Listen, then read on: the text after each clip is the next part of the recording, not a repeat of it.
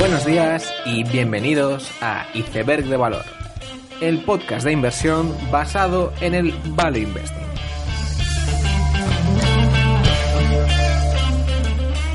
Bienvenidos los seguidores de John Hampton, bienvenidos a Iceberg de Valor. La semana comenzaba con los resultados de CSX, una de las principales compañías de transporte ferroviario en Estados Unidos. Esta se trata de una industria muy consolidada y con muy pocos actores. BNSF, CSX, Union Pacific, Norfolk Southern y pocas más. Creo que las cotizaciones de estas empresas son buena muestra de lo que ocurre cuando un conjunto de empresas consolida un sector y operan en régimen de semi-oligopolio. Ahora bien, esta semana presentaba resultados CSX y rebajaban las previsiones para establecer ahora que habría un pequeño decrecimiento en ventas para este año. Al ser compañías con valoraciones altas, todas las empresas del sector han visto la cotización sufrir esta semana y no solo eso, hay que recordar que estas compañías también tienen cierta ciclicidad e incluso apalancamiento operativo, por lo que se entiende la reacción negativa del mercado. Junto a esos malos resultados y previsiones, lo más interesante ha sido las declaraciones del CEO, donde describía la situación macroeconómica de Estados Unidos como la más intrigante que había visto en su carrera profesional. Junto a ello, declaraba que la segunda mitad del año vendría más ligera o peor que la de principio de año. Es decir, lo que parecía que iba a ser una segunda mitad muy fuerte en enero o en diciembre y parece que eso era el consenso en el sector industrial global, pues parece que ahora se está cayendo y que incluso vamos a tener peores condiciones en la segunda mitad del año comparado con la primera parte. Domino's Pizza Estados Unidos, la conocida cadena de comida rápida, pizzas y delivery, publica unos resultados decepcionantes esta semana que realmente eh, han sido unas ventas comparables pues que han seguido creciendo, pero solo en un 3%, un crecimiento que no había sido tan bajo en los últimos seis años. La progresión de Dominos estos últimos años ha sido espectacular. Incluso Terry Smith ha hablado muy bien de la cadena y han abierto 16.000 unidades en todo el mundo con un crecimiento del 50% en los últimos cinco años y han invertido muchísimo en tecnología y ejecutando una estrategia de fortressing que llaman ellos que es cubrir zonas geográficas con varias cadenas de dominos para así fortalecerse en ciertas zonas y con ello han obtenido resultados muy muy buenos. Pero como decía los resultados de esta semana no han sido especialmente buenos y la principal razón de la bajada en crecimiento ha sido la presión de los agregadores de delivery que según Dominos se basan en múltiples ofertas y promociones que ha supuesto una gran presión a las ventas de Dominos. Por lo tanto, todo aquel que esté interesado en esa gran guerra del delivery, esto debería ser música para sus oídos y hay que recordar que detrás de esos negocios de delivery se encuentra una carrera bestial para conquistar territorios, ya que se espera que en estado estacionario esos negocios puedan tener márgenes operativos del 50% o más. Pero claro, para conseguir eso hay que ganar territorios y ganar cuota de mercado, lo cual no es nada fácil y lleva a estas épocas de lucha feroz. En el lado tecnológico, la principal sorpresa de la semana ha sido Netflix, publicando su peor decepción en resultados trimestrales en la historia reciente. Y de hecho, con la subida de precios que ha habido en Estados Unidos de la suscripción de Netflix, han tenido salidas netas de suscriptores, algo que muy pocos habían predicho. Estas salidas de suscriptores se han producido a la vez que había subidas de precio y además se producían salidas de varias de las series más famosas que existían en Netflix, pero que eran licenciadas de otras compañías, como eran Friends o The Office, que por cierto es mi serie favorita de la historia. Unido a esta decepción, pues el mercado vislumbra un futuro más oscuro, ya que pronto Disney sacará a la luz su servicio de streaming llamado Disney Plus y además hay otros muchos actores tradicionales que también quieren parte de este segmento de streaming. Todo esto ha hecho que haya bastante pesimismo en torno a Netflix ahora mismo, pero yo, aún así, querría romper una lanza a favor de la empresa y, sus perspectivas. Y hay que tener en cuenta que los negocios de media tradicionales han sido pues espectaculares en, en términos de márgenes antes de la llegada de Internet. Y eso teniendo en cuenta que HBO y similares solo se ceñían a Estados Unidos. Netflix, por el contrario, es algo que nunca ha ocurrido. Un líder global de media, lo cual hace pensar que sus márgenes van a ser astronómicos si consigue llegar a una escala más o menos decente. Y ha conseguido esta ventaja de escala y ha dado un paso adelante y es muy difícil que alguien pueda superar a Netflix en lo que está haciendo. Otra cosa es que sí que haya actores que puedan quedarse con parte del mercado como Disney u otros actores como Amazon que se puedan quedar con nichos del mercado. Incluso es posible que estos nichos sean más rentables que quedarse con el mercado en completo o intentar abarcar el máximo número de suscriptores.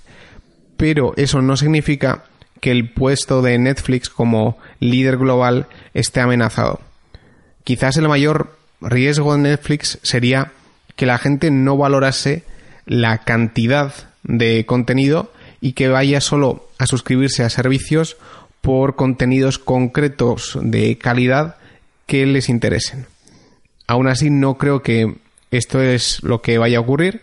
De esta forma, puede que Netflix se erija como la plataforma de media más importante del mundo, con más datos que nadie para saber qué series producir y qué series no, con más suscriptores para poder gastar más dinero que nadie produciendo series y que eso le compense mientras que otros pues se tienen que quedar atrás.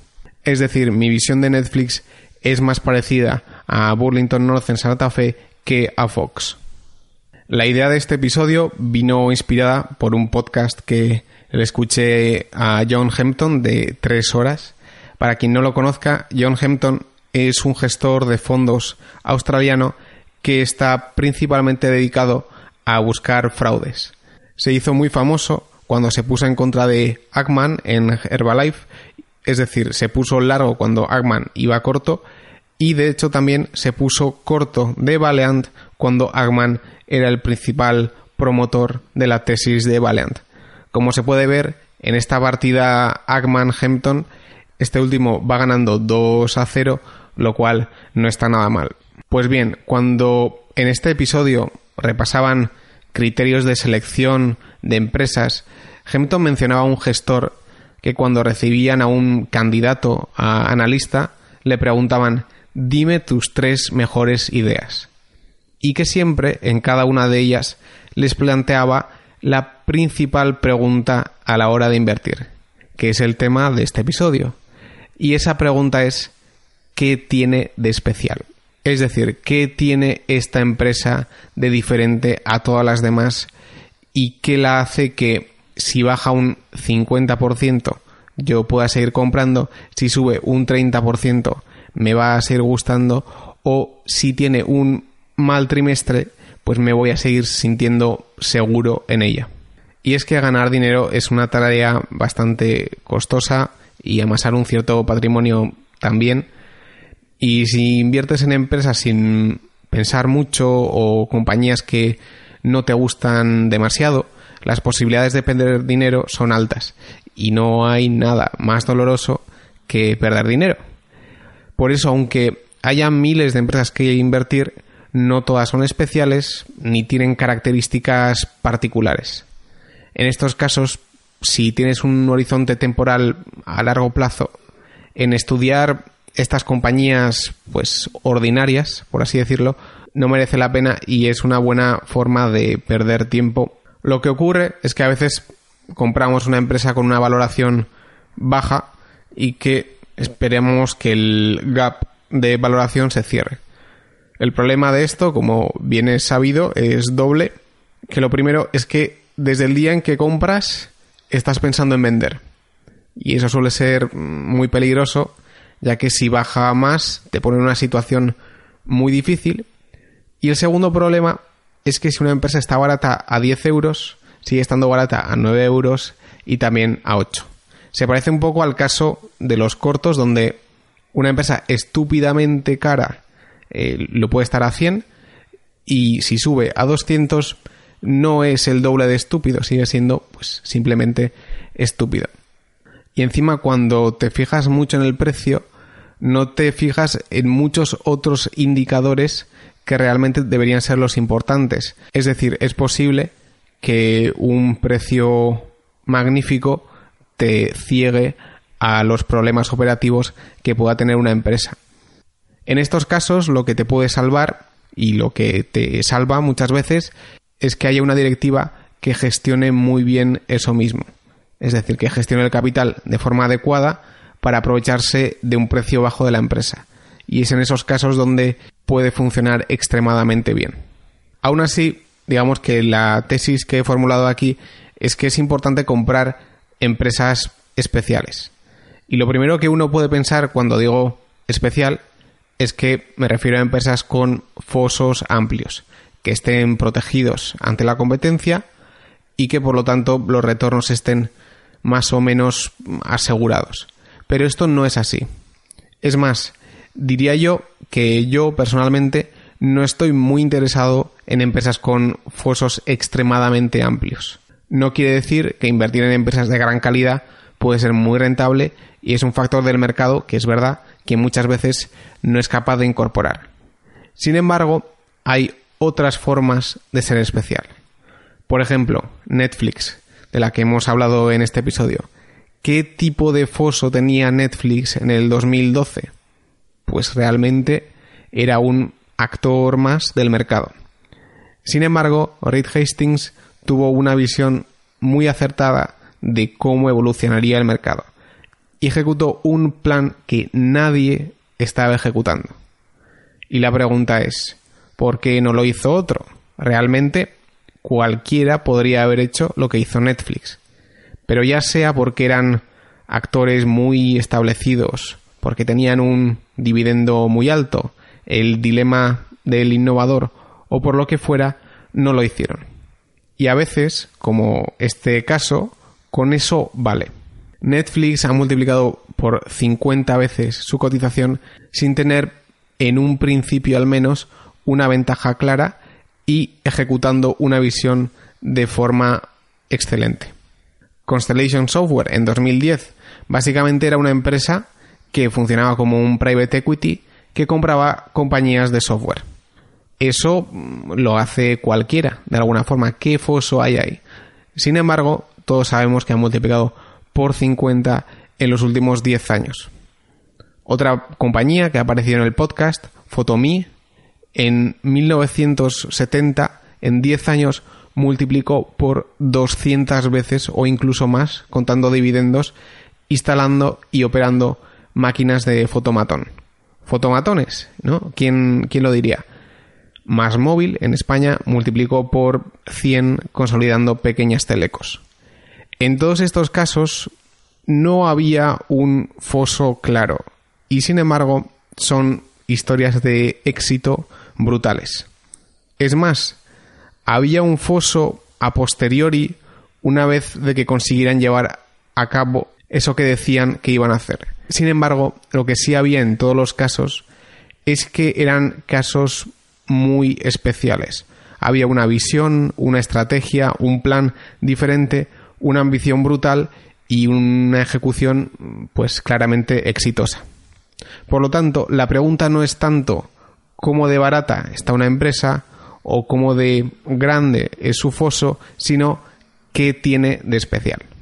Con esta idea termino el episodio. Gracias por escuchar hasta el final. Dadle a like, nos vemos la siguiente semana y seguid aprendiendo.